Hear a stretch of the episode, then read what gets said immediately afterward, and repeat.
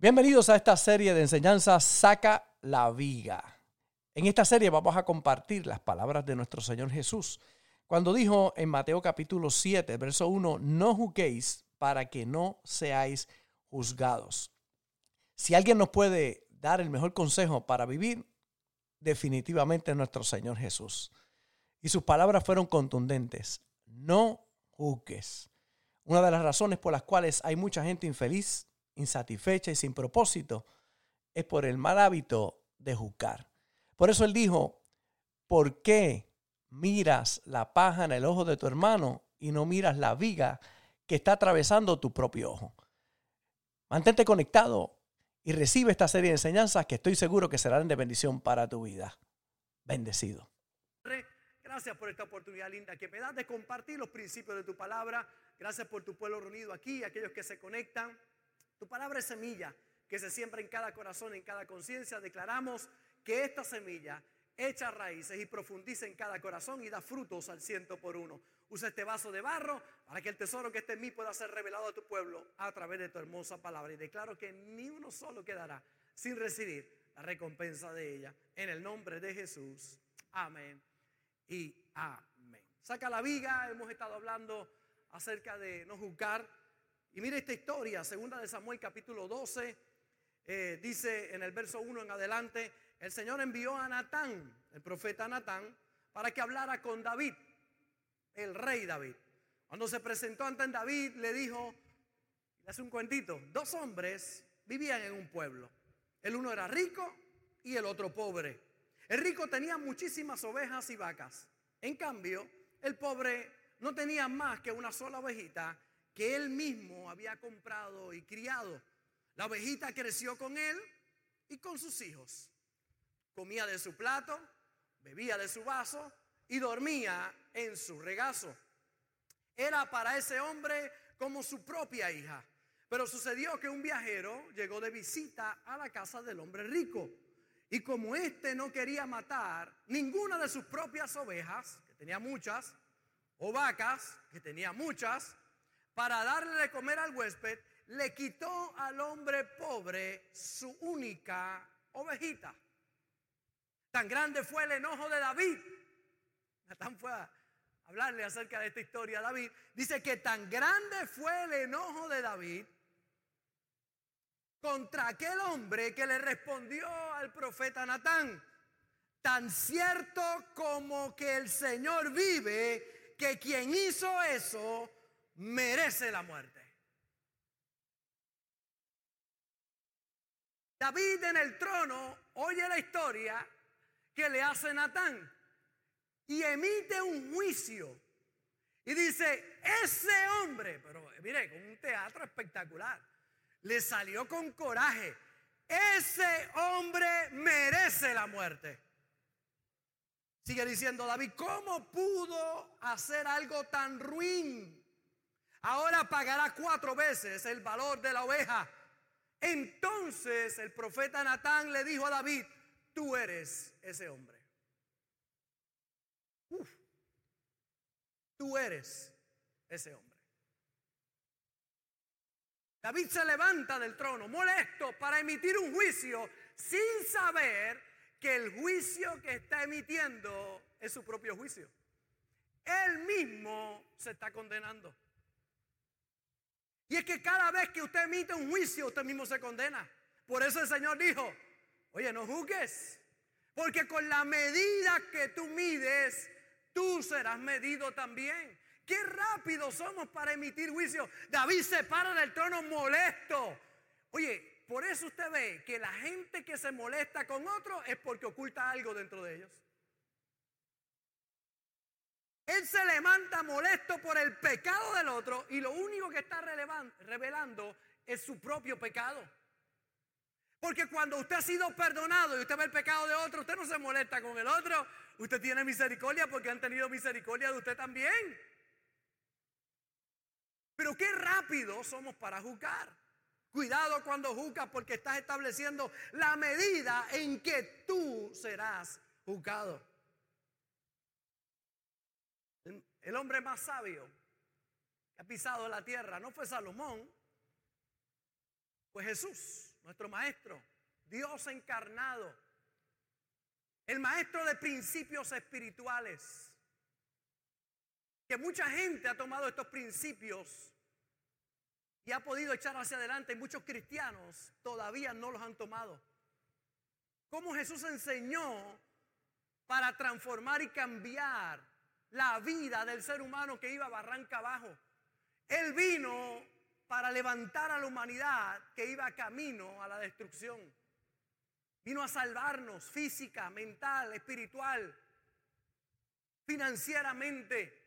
Él vino a transformar la vida de aquellos que iban mal. Y este Jesús, nuestro Maestro, dice, no se conviertan en jueces de los demás y así Dios no los juzgará a ustedes. Si son muy duros para juzgar a otras personas, Dios será igualmente duro con ustedes. Él los tratará como ustedes traten a los demás.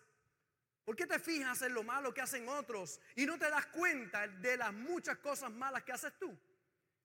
Es como si te fijaras que en el ojo del otro hay una basurita y no te dieras cuenta de que en tu ojo hay una rama. ¿Cómo te atreves a decirle a otro, déjame sacarte la basurita que tienes en el, ojo si en tu ojo tienes una rama? Hipócrita. Primero saca la rama que tienes en tu ojo y así podrás ver bien para sacar la basurita que está en el ojo del otro. Si en algo Jesús fue fuerte, si en algo Jesús fue firme, fue en los principios que estableció para todos nosotros. Y aquí encontramos a Jesús hablando y estableciendo un principio poderoso. No juzgues. No juzgues. El llamado es a mirar tu propio ojo. Lo que te molesta de otros no es otra cosa que un reflejo de tu propia vida. Cuidado cuando emites un juicio contra otro, porque estás estableciendo cómo tú también serás juzgado. El ojo es la ventana del alma. El ojo significa cómo ves la vida, cómo acciona frente a las situaciones que te encuentras. Lo que te molesta en otros es lo que en ti no estás enfrentando. Lucas capítulo 11, verso 34, mi maestro. El rey del universo dijo, la lámpara del cuerpo es el ojo. Cuando tu ojo es bueno, también todo tu cuerpo estará lleno de luz. Pero cuando tu ojo es maligno, también tu cuerpo estará en tinieblas. Ponte a pensar, analiza. ¿Cómo tú ves la vida? Si tú ves la vida y cuando miras la vida dices la vida es mala, es difícil. Así está tu corazón. Porque ves como eres. Si tu ojo está sucio, todo lo ves sucio. Pero si tu ojo está limpio, todo tú lo verás limpio. Por eso tenemos que trabajar con nosotros primero, con nuestro interior sacar la viga que atraviesa nuestro ojo. Que muchos hemos tenido y que muchos tienen su ojo sucio. Limpia tu ojo para que puedas ver bien. Qué triste encontrar tantas personas tratando de corregir a otros cuando esa falta está multiplicada en ellos. Y escucha lo que dice el apóstol Pablo. Creo que esta escritura hace que hoy pueda, podamos cerrar este mensaje que hemos compartido por las pasadas cuatro semanas. Mire cómo dice Pablo a los romanos, por lo cual eres inexcusable, inexcusable, oh hombre, quien quiera que seas tú que juzgas. Inexcusable. Quien quiera que sea tú que juzgas, pues en lo que juzgas a otros, te condenas a ti mismo porque tú juzgas, haces lo mismo. Porque tú que juzgas, haces lo mismo. Pablo le dice, no tiene excusa el que juzga. Yo sé que hay mucha gente que, que, quisiera tener la autoridad para poder juzgar a los demás. Quisiera tener el standing para juzgar a otros. Analizamos situaciones, tomamos decisiones todos los días, pero tenemos que guardar nuestro corazón de emitir juicio contra otras personas. Lo triste es encontrar tanta gente emitiendo juicios en aquellas cosas que no les incumben, que no tienen que ver con ellos, pero emiten juicio en todo. Este país, tristemente, nuestros canales de televisión, las emisoras de radio en su mayoría, los encontramos dando noticias y emitiendo juicio una y otra vez y usan la palabra aparentemente, alegadamente para evitar las demandas. Todo es aparente y alegado. Qué triste. Por eso usted ve los abogados que dicen, no, no, no, esto se resuelve ¿dónde? En el tribunal. Vamos a presentar pruebas. Y si es prueba contraria, pues fantástico, la persona es culpable, tendrá que pagar. Y si no, queda exonerado. Porque usted es libre hasta que usted es inocente hasta que se puede lo contrario. Pero aquí mucha gente tristemente no te declara culpable y a ver si te puede defender para poder ser inocente. Los que le compete tomar esas decisiones, vamos a dárselo a ellos. Limpia usted su corazón. No sea usted el erudito o aquel que todo lo quiere juzgar en la vida y emitir su opinión. Qué triste encontrar a tantos juzgando cuando no les corresponde a ellos. Nos corresponde a nosotros amar incondicionalmente. Significa sin condiciones. No podemos esperar que los no creyentes actúen como creyentes. Y nunca podemos esperar que otros tengan la misma conciencia que tenemos nosotros. Hay gente que está a un nivel y hay otros que están a otro nivel. Si usted está en un nivel más alto, tiene que saber que un día usted pasó por ese nivel. Tenga paciencia y misericordia. Hay que amar a los demás como son. Deberían cambiar, sí, pero eso le corresponde a ellos. Si no lo hiciera, a quien único le afecta es a ellos. Trabaja contigo, que hay bastante trabajo. Pastor, ¿y con, quién usted trabaja? Conmigo todos los días. Se me hace difícil ver los defectos de la pastora porque tengo yo que bregar con los míos. Trabajar con la viga. Porque amor es acción. Y Dios te está llamando para que tú seas bendición. Mateo capítulo 25. Entonces dirá también a los de la izquierda, apartados de mí, malditos al fuego eterno preparado para el diablo y sus ángeles. Escuche esto, esto está fuerte. Porque tuve hambre y no me diste de comer. Tuve sed y no me diste de beber. Fui forastero y no me recogiste. Estuve desnudo y no me cubriste. Enfermo y en la cárcel y no me visitasteis. Este es Jesús haciendo juicio. Y para ahí a los de la izquierda y le dice, oye, tuve hambre, tuve sed, estuve desnudo, estuve en la cárcel, estuve enfermo y no me fuiste a ver. Entonces también ellos le responderán diciendo, Señor, Señor, ¿cuándo te vimos hambriento, sediento, forastero, desnudo, enfermo o en la cárcel y no te servimos? Entonces le responderá diciendo, de cierto digo que en cuanto no lo hiciste a uno de estos más pequeños, tampoco a mí lo hicisteis. E, irán estos al castigo eterno y los justos a la vida eterna. Usted lee escrituras como esta, no hay que explicar mucho, mi hermano, es sencillo. Cristo hablaba tan y tan claro. Sus principios eran claros. Y habló y dijo, oye, cuando visitas al que está en la cárcel, lo me estás haciendo a mí. Cuando visitas al que está enfermo, lo estás haciendo por mí. Es como si me lo hicieras a mí. Cuando le das comida al hambriento, cuando le das vestido al que está desnudo. Cuando eres bendición para otro, es como si lo hicieras a mí. Por eso a mí me alegra tanto. El año que viene vamos a tener la actividad más grande que jamás hayamos celebrado aquí para traer confinados a esta casa. Y aquí como siempre lo vamos a servir, los vamos a bendecir, vamos a orar por ellos.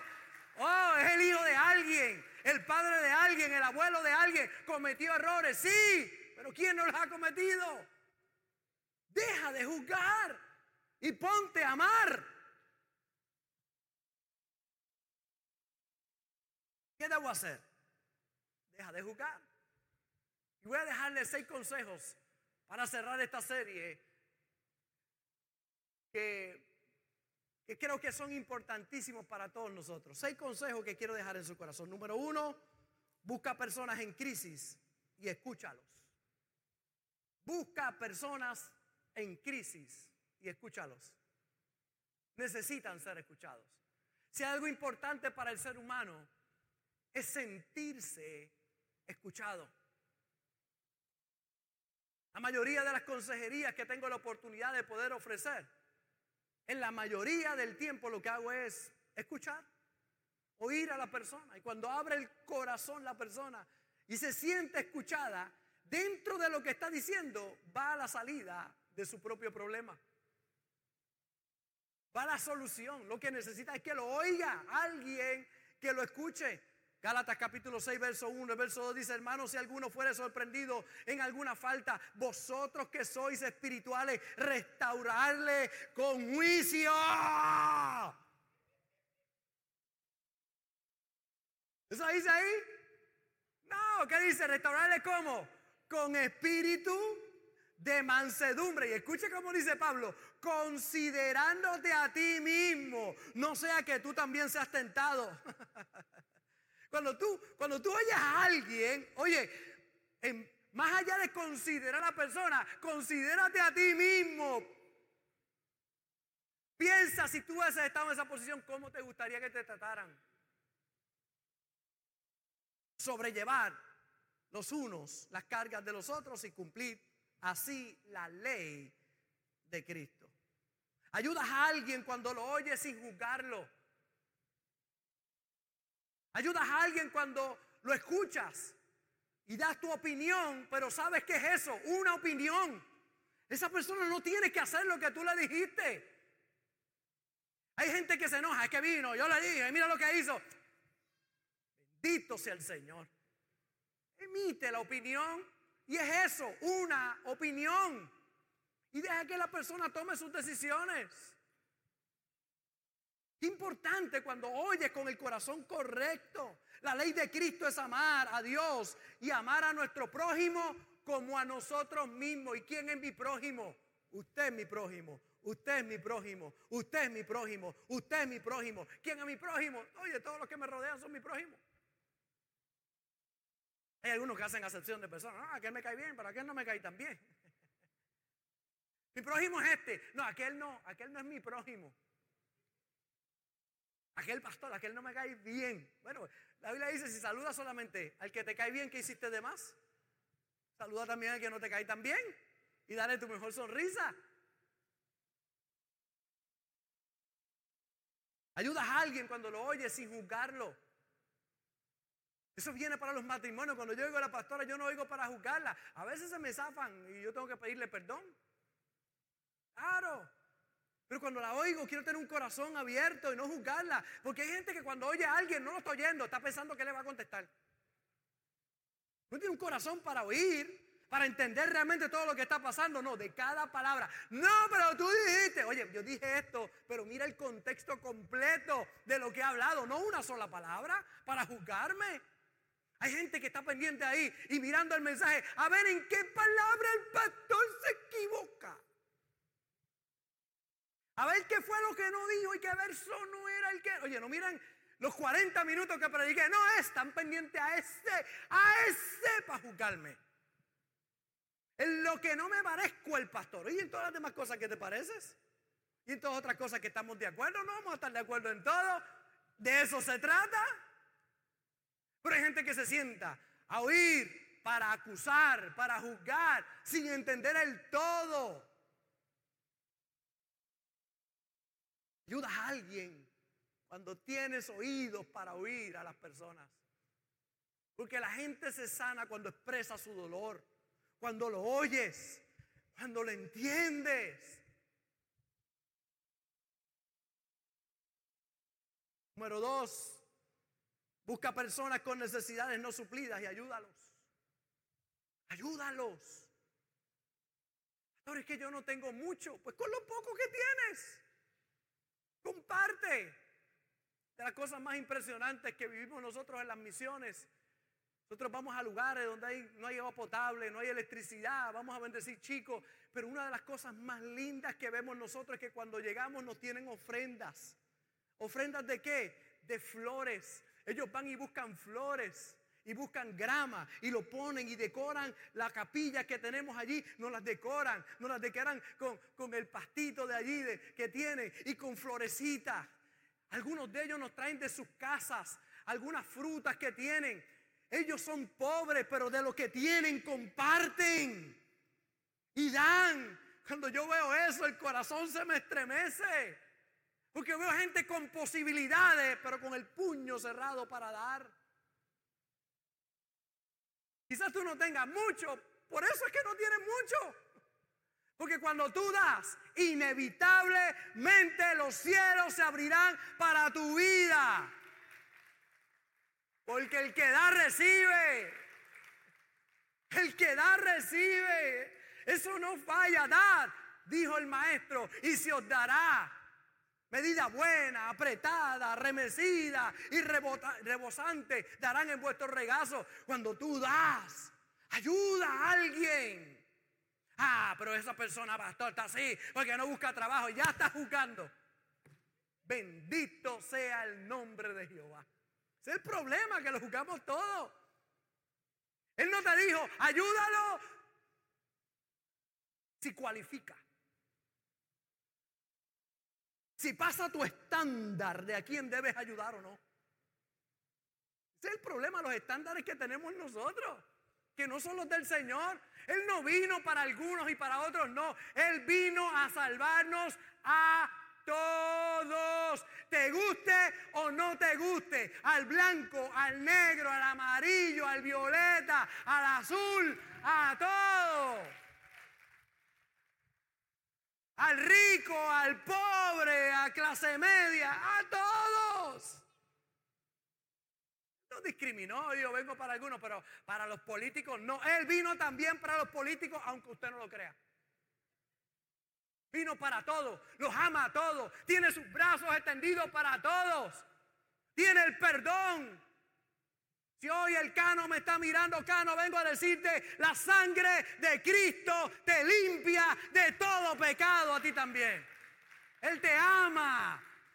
Fallaste, ¿Y lo has reconocido? Sí, pero Él está ahí para cambiar tu vida, para amarte. Y si no tienes dónde ir, aquí hay una iglesia que te recibe y que te va a amar. Ay, pero no es de mi partido. Ay, qué problema tiene la gente, ¿ah? ¿Qué problema tiene la gente juzgando? Cualificando y no cualificando. Él no, cualificó y descualificó a nadie. Él simplemente dijo, el que viene a mí, yo no le echo fuera. ¿Podremos tener esa mentalidad del reino? ¿Podremos nosotros expandir nuestros pensamientos a ese nivel? ¿Podremos sacar todo prejuicio de nuestro corazón y limpiar nuestro corazón y amar sin condiciones? Entonces, los justos le responderán diciendo, Señor, cuando te vimos hambriento y te suntestamos, o sediento y te dimos de beber, y cuando te vimos forastero y te recogimos, o desnudo y te cubrimos, o cuando te vimos enfermo o en la cárcel y vinimos a ti, respondiendo el rey les dirá, de cierto digo, que en cuanto lo hiciste a uno de estos mis hermanos más pequeños, a mí lo hiciste. Busca personas con necesidades no suplidas, ayúdalos. Ayuda a la fundación, bendecidos para bendecir. A veces me siento impotente en momentos. ¿Cómo vamos a tener necesidad de poder ayudar a alguien que lo necesita? Cuando hay gente que tiene tanto. Y hacemos un llamado. Yo doy gracias al Señor porque esta es una iglesia que ha aprendido tanto y ha sido, eh, es tan bendecida. Pero creo que nos falta mucho por crecer todavía. Tenemos que seguir aprendiendo, ayudar a otros bendecir la vida de otro, la iglesia. Cuán importante es que usted apoye a la iglesia para que nosotros podamos seguir siendo bendición y podamos alcanzar las misiones que alcanzamos. Y usted sabe que su pastor no toma esto liviano. Yo sé dónde pongo la semilla para que dé buen fruto que está ahí. Y yo veo gente enviando dinero a lugares que usted no sabe si llega, si no llega, si se queda en una administración, si realmente le ayuda, le llega esa ayuda a la persona. Si de algo usted sabe de su pastor es que yo sé dónde ponemos nuestra semilla y que esa semilla va a dar fruto. Esa es la realidad. Pero hay gente que usted lo ve ayudando a tantos lugares y se olvidan de su casa, de dónde vienen, de quiénes son, aquí en la iglesia. Importante que usted ayude al que está necesitado, que sea parte de todo lo que hacemos, que ponga ahí también su mano en el arado para que Dios cada día nos dé mayor oportunidad de bendecir a más. Tres, busca personas afligidas y darles consuelo. Busca personas afligidas. Cuando veas a alguien triste, no le digas, ay, bendito, sí, ay, no, no, ayúdalo, dale consuelo. Alguien a tu alrededor pierde un familiar, pierde su trabajo, se rompe su matrimonio, su hija, su hijo se va de la casa. Alguien cerca de ti está pasando un momento difícil. Ve y dale consuelo. Consuela la vida de otros. ¿Por qué es importante hacer eso? Porque el día que tú necesites consuelo no te va a faltar. Vendrá consuelo del norte, del sur, del este y del oeste para tu vida. Porque todo lo que el hombre siembra, eso también cosechará. Son los padres que se quejan hoy de que sus hijos no lo buscan, pero la pregunta es, ¿buscaste tú tus hijos? ¿Sembraste tú la buena semilla en tus hijos? ¿Por qué te quejas hoy de lo que no hiciste? ¿Por qué pides honra cuando tú no honraste a tus hijos y a tu familia? Si ellos lo hicieran, que deberían hacerlo, lo harían por misericordia y no por lo que tú sembraste. Lo harían porque ellos quieren sembrar una mejor semilla de que la que tú sembraste en ellos. Lo harían porque ellos saben que sus resultados vienen no de lo que tú hiciste o dejaste de hacer, sino de lo que ellos hagan y pongan en función en su vida.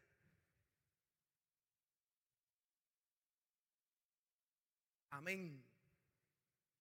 Dale consuelo. Estás demasiado ocupado para consolar. Mira lo que dice Primera de Corintios, capítulo 1, verso 3 y verso 4. Bendito sea el Dios y Padre de nuestro Señor Jesucristo, Padre de misericordias y Dios de toda consolación Dios de toda consolación, el cual nos consuela en todas nuestras tribulaciones, para que podamos también nosotros consolar a los que están en cualquier tribulación, por medio de la consolación con que nosotros somos consolados por Dios.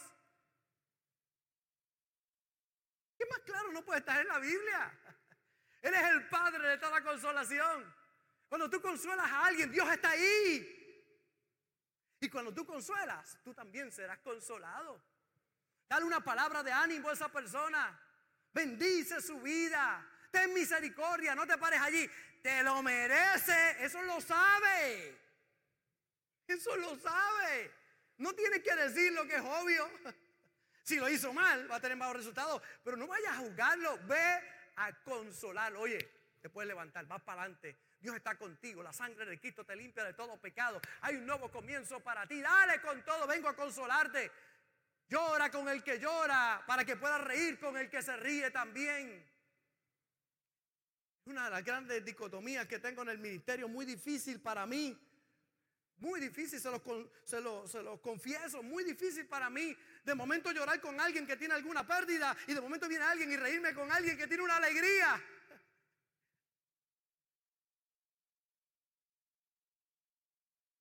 ¿Se imagina lo difícil que es ese asunto? Momento ver a alguien sufriendo y estando ahí consolando y de momento viene alguien, entonces, oye, tengo tristeza en el corazón, pero viene este, este no se merece la tristeza que recibí acá, tengo que darle alegría, qué bueno, y se la voy a celebrar, va para adelante. Qué cosa más impresionante esa. Pero tenemos que aprender a consolar a otros como hemos sido consolados. Consolar a otros es abrir un camino que nosotros también tendremos que pasar en algún momento. Eso consuela a otros. Hay momentos, mi hermano, y una de las cosas que hemos aprendido, ¿verdad? A través del tiempo aquí en la iglesia la hemos enseñado, nuestros capellanes lo saben, lo importante que es cuando usted va a estar con alguien que ha perdido algún ser humano. Tenga cuidado con lo que usted le dice, que mucha gente va y dice, ay, es que Dios lo quería allá en el cielo y se lo llevó. ¿Cómo? ¿Qué, qué, qué tú le estás diciendo a alguien? Hay gente que lo hace con una buena intención. Pero qué malos son los resultados, pastor. ¿Y qué usted hace cuando alguien tiene alguna pérdida? Yo no tengo que decir nada, yo simplemente voy, le doy un abrazo y lo pongo en las manos de Dios. Pero hay gente que quiere poner a Dios bien en el asunto, ¿verdad? Que Dios salga bien en el asunto. Cuando la persona tiene un dolor tan grande y de momento empieza esa persona a echarle la culpa a Dios y entonces tú quieres corregirlo. No, Dios no es el culpable de ¿Usted cree que ese es el momento para decirle a alguien que tiene un corazón roto que eso no es así? Óigalo sin juzgarlo. Deje que saque el dolor para afuera. Después vendrá el momento de poder hablarle. Pero es el momento de empatizar con la persona, el momento difícil el que está pasando, que todos lo pasamos. Pero juzgamos todo y queremos corregirlo todo. No, Lo más que yo hago cuando voy a esos lugares es simplemente escuchar a la persona. Y escuchar el dolor que hay en su persona. Y estoy aquí para ti. Una palmada, un abrazo. No estás solo. Cuentas conmigo. Aquí estamos. Pero usted escucha cada cosa. Dios quería jugar y se llevó a tu nene. Quería jugar en el cielo. ¿Y por qué no juega con otro? ¿Por qué tiene que ser con el mío? Usted ve como hay gente que viene y tratando de hacer algo. Hay cosas que no entendemos y que un día las entenderemos. Algo yo sé, Dios es bueno. Dios es bueno siempre. Él es bueno. En Dios no hay maldad. Siempre Dios es bueno. Y si el camino por el que estás pasando no es feliz, yo te digo, ese no es el final. Porque los finales de Dios siempre son felices. Siempre son felices. Consuela, consuela a otro. Cuatro, cuatro. Busca personas que necesiten amigos y muéstrale amistad. Aquellos que son tímidos, retraídos. A veces usted dice, ay, que están retraídos. Esos son los más que necesitan un buen abrazo. Yo cuando los veo retraídos voy, aquí estoy. Y voy poquito a poquito invadiendo esos cercos que ponen las personas. Pasa mucho, ¿verdad? Cuando vamos a las cárceles, cuando voy a, a atender los muchachos o las damas, pero a los muchachos, ¿verdad? En particular, cuando voy y les doy un abrazo, son como un palo así. Usted los ve así. Y si usted lo mira, hay algunos que parece que le han hecho las vacaciones al diablo. Te va y les da un abrazo y ellos están así. Es como si usted abrazara un palo. Y usted dice, diante, no recibió el abrazo. Tú no te imaginas cómo lo recibió. Verlos después cuando llego y me dan esos abrazos gigantes. La primera vez rompimos el hielo y las confesiones son impresionantes. Nunca nadie me había dado un abrazo como ese. No saben abrazar. Pero qué bueno cuando nosotros mostramos amistad. Los servidores que están aquí, los que nos ayudan cada vez que traemos los confinados aquí a esta casa, que son cientos de ellos, hacemos una fila desde la entrada hasta acá. Hay 25, 30 y cada confinado que entra, el requisito es que tiene que pasar y todos nosotros lo abrazamos. Antes de sentarse, por lo menos 30 abrazos ha recibido. Por lo menos 30 abrazos. Una de las chicas, porque ellos cuando llegan, llegan encanedados, le quitan todas las cadenas y entonces comienza a oír las cadenas caer. Entonces los dejan libres aquí adentro. Digo, hay más policía que usted se puede imaginar. Un día pensaron que era que el pastor viniera a los federales a llevárselo y estaban dos o tres celebrando. Por fin cogieron al pillo ese, gloria a Dios. y me condenaron, me juzgaron. Porque veía policía y antes, este hizo algo bien malo, porque mira cómo está el guardia ahí, había hasta en helicóptero y toda la cosa volando. Oye, qué malo ha sido ese pastor. y lo habían condenado ya. La realidad era que había muchos confinados aquí. Entonces, una, de las veces fue eh, interesante, entre los muchos testimonios que tenemos, estaban poniendo las cadenas a una de las chicas y se oía un, llorar, un gemir muy grande cuando le ponía las cadenas. Eh, uno de los guardias penales me dijo, pastor, ah, está desconsolada, ¿podrá ir allí? Claro que sí, voy allí y le digo, aquí estoy, ¿qué te puedo servir? ¿Por qué lloras? Y me dijo, no, yo lloro de alegría, pastor. Y yo dije, ¿por qué lloras de alegría? Y me dice, porque nunca, nunca me habían dado tantos abrazos en mi vida. Nunca, nunca. Me voy feliz, pastor, yo estoy contenta. Oye, nuestra amistad. Hay gente que nadie los quiere. ¿Usted conoce a alguien que nadie quiere? ¿Usted conoce a alguien que todo el mundo rechaza? Pero, pero es porque se lo ha ganado, ¿verdad? Es que, es que, oye, pero esos son los que nos llamó el Señor a acercarnos con amor, con cariño mostrar, extender la mano. Proverbios 18, 24, el que tiene amigos ha de mostrarse amigo y amigo hay más unido que un hermano. Invitemos a otros a ser parte de la familia de la fe. Hay gente que dice, ah, ese no lo voy a invitar a la iglesia porque eso sí que es malo. Pues ese, ese es el que deberías invitar para la iglesia. Porque ese cambio que va a estar ahí ¿A cuántos de los que están aquí jamás lo hubiesen invitado por la vida que llevaban? Pero qué bueno que te invitaron aquí a la casa de Dios porque llegaste y tu vida ha sido cambiada, transformada, bendecida. Qué bueno por aquella invitación. Porque nadie confiaba en ti. Pero alguien te extendió la mano. Quinto, busca personas que necesitan una segunda oportunidad. De esos hay muchos por ahí. Todos hemos tenido fracasos. Hemos tenido momentos difíciles. De hecho, esta es la causa número uno de depresión, el pensar que ya no hay una nueva oportunidad. Busca personas que necesiten una segunda oportunidad y dásela. Levántalo. Y si me hiciera daño esa persona, no, te hace daño a ti, se hace daño a sí mismo.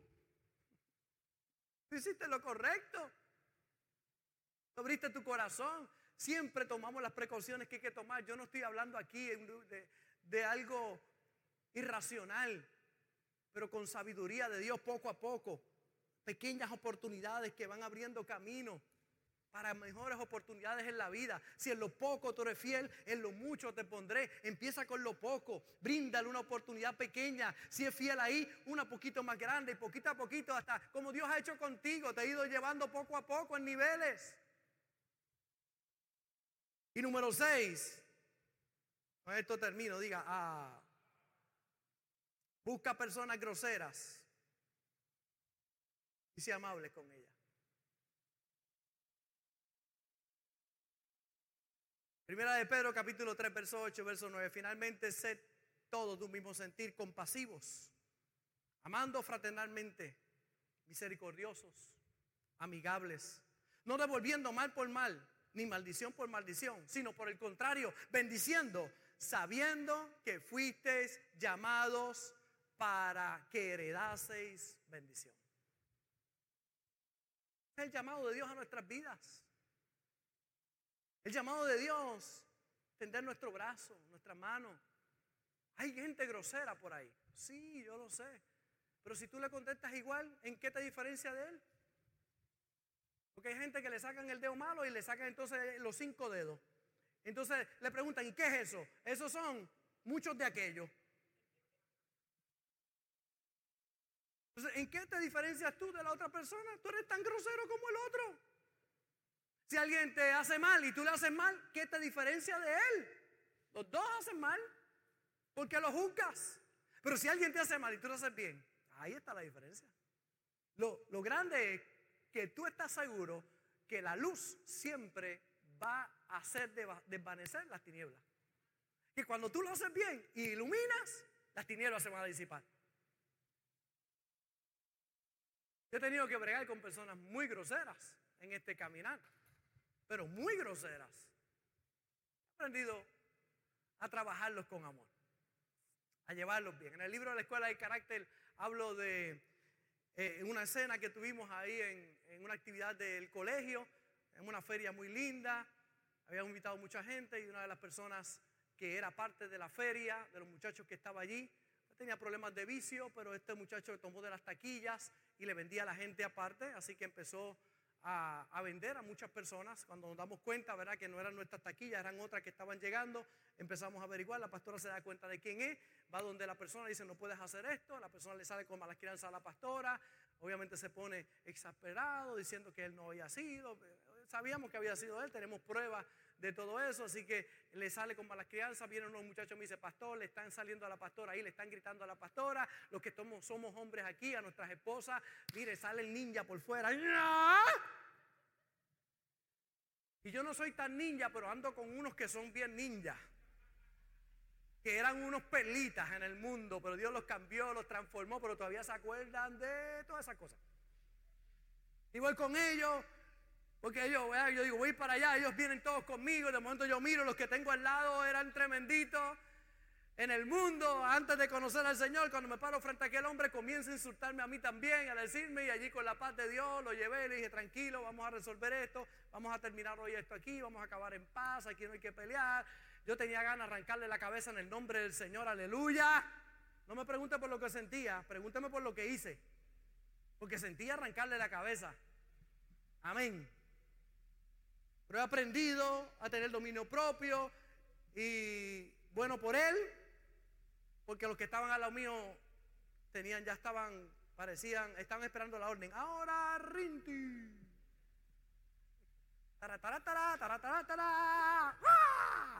¡Ah! ¡Ataquen! Cerramos todo en paz, todo tranquilito. Esa misma noche ese muchacho va a un bar y le pegó un tiro a otra persona, andaba armado. Si yo me pongo ahí a pelear con él, quizás alguno de nosotros hubiese salido herido. ¿Qué hubiese pasado en aquel momento? Pero qué bueno ver la sabiduría de Dios, la paz de Dios. Con los groseros, sea amable. Ellos saben pelear, pero no saben pelear con la paz. Ellos no saben trabajar con la paz. La paz es algo demasiado grande y profundo que ellos no saben trabajar con eso. En la guerra son unos campeones. En la paz no saben qué hacer.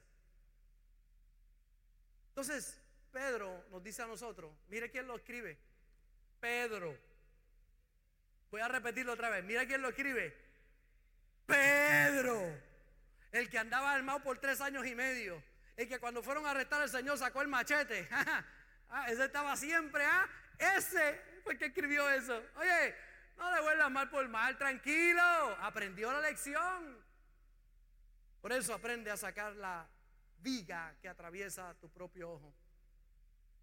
Un médico entró en el hospital de Pisa después de haber sido llamado a una cirugía urgente.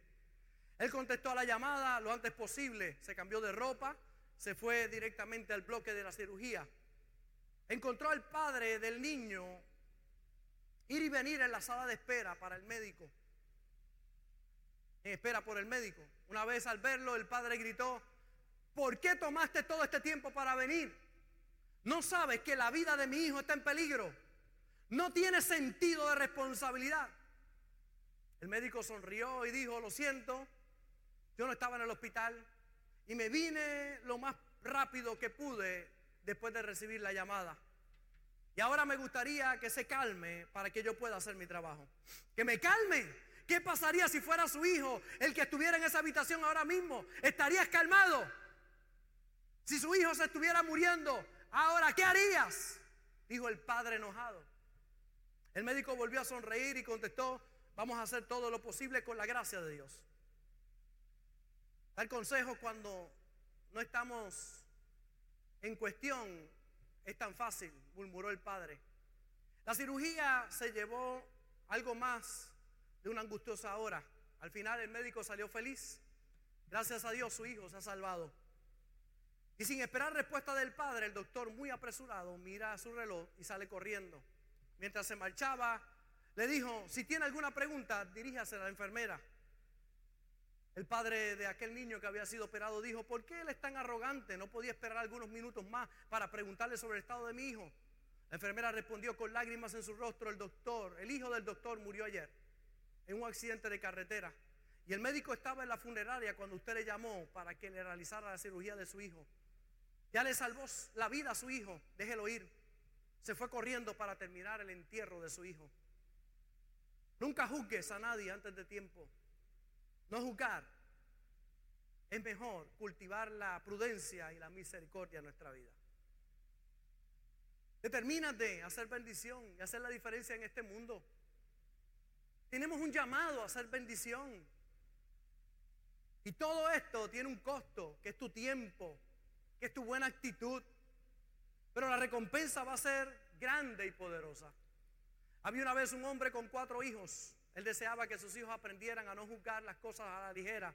Así que los envió a cada uno a una gran aventura. Su objetivo, ir en búsqueda de un árbol, el cual se encontraba lejos a una gran distancia. El primer hijo se fue en invierno, el segundo hijo fue en primavera, el tercer hijo fue en verano, el cuarto hijo fue en otoño. Cuando ellos regresaron los mandó a llamar y les preguntó qué habían observado. El primer hijo comentó que el árbol era horrible, doblado y torcido. El segundo hijo comentó que el árbol estaba cubierto de un hermoso follaje y flores. El tercer hijo dijo, estuvo en total desacuerdo. Él comentó que el árbol estaba lleno de brotes florales que desprendían un aroma dulce, fresco y hermoso. El árbol era la cosa más hermosa que jamás había visto. El cuarto hijo se encontraba en total desacuerdo con los anteriores. Comentó que el árbol estaba cargado de frutos, tan lleno de vida y esplendor. Entonces el hombre le explicó a los cuatro a los cuatro hijos que todos tenían la razón, porque cada uno de ellos había observado solamente una temporada en la vida de aquel árbol. Él les explicó que no se puede juzgar a nadie solamente por una temporada de su vida.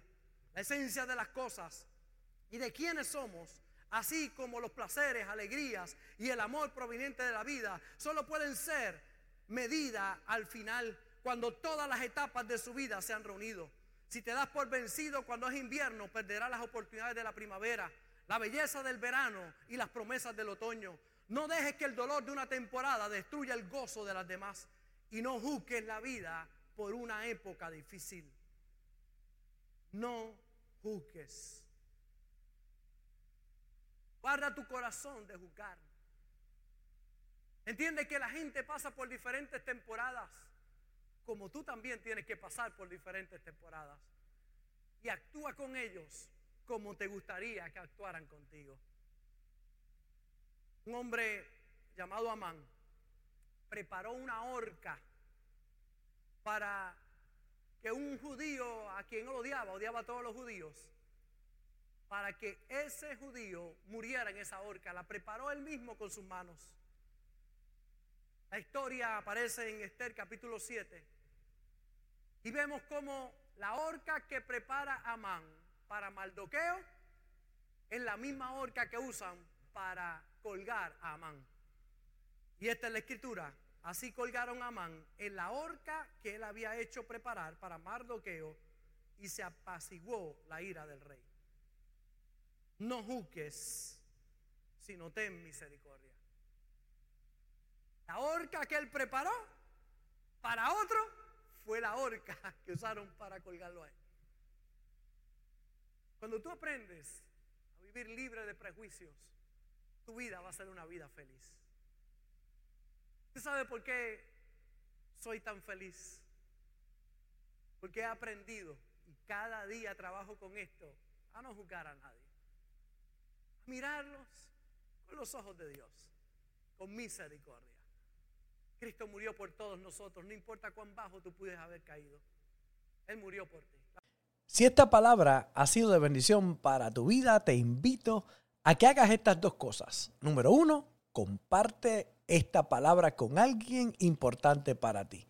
Y número dos, ayúdame a continuar predicando la palabra enviando tu ofrenda a través de ATH Móvil en donaciones Fuente de Agua Viva Vega Baja y en PayPal como Fuente Vega Baja. Juntos llevaremos este mensaje hasta lo último de la tierra.